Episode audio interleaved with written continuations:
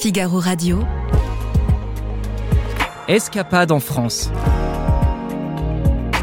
Salomé Boulet.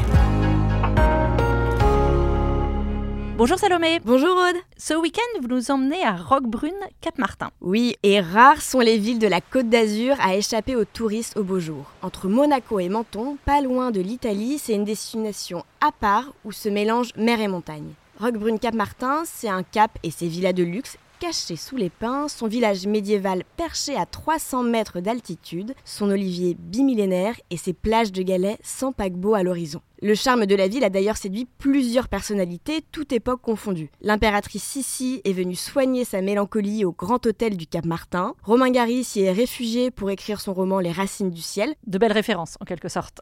Tout à fait. Qu'est-ce que vous nous conseillez d'y faire en particulier, Salomé? Alors, je vous ai parlé de l'impératrice Sissi et de Romain Gary, mais l'architecte Le Corbusier y a aussi habité à la fin de sa vie. C'est là qu'il a installé son célèbre cabanon. C'est une toute petite construction en bois située sur le sentier du bord de mer. C'est 15 mètres carrés où il a créé un coin repos, un coin travail, un coin toilette et un lavabo. Le mobilier est tout aussi modeste avec seulement un couchage, une table et quelques rangements. Pour beaucoup, cette construction reste une leçon d'architecture. Entre autres, le site est inscrit au patrimoine mondial de l'UNESCO. Bref, il faut visiter le cabanon de Le Corbusier si vous passez un week-end ici. Et où pouvons-nous nous attabler?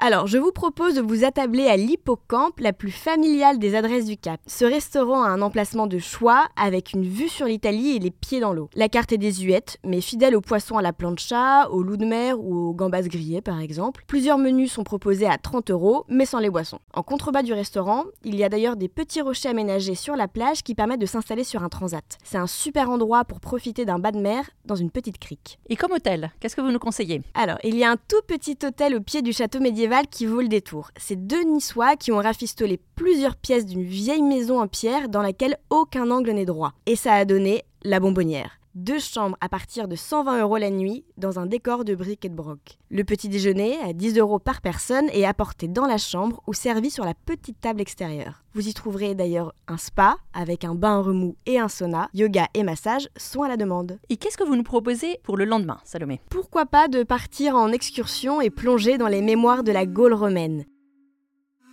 Gravissez la grande corniche, passez par le col de la Turbie à 450 mètres d'altitude et vous trouverez le trophée d'Auguste. C'est l'un des rares vestiges romains encore visibles dans la région. Il a été érigé à la mémoire de l'empereur Auguste en l'an 6 avant Jésus-Christ.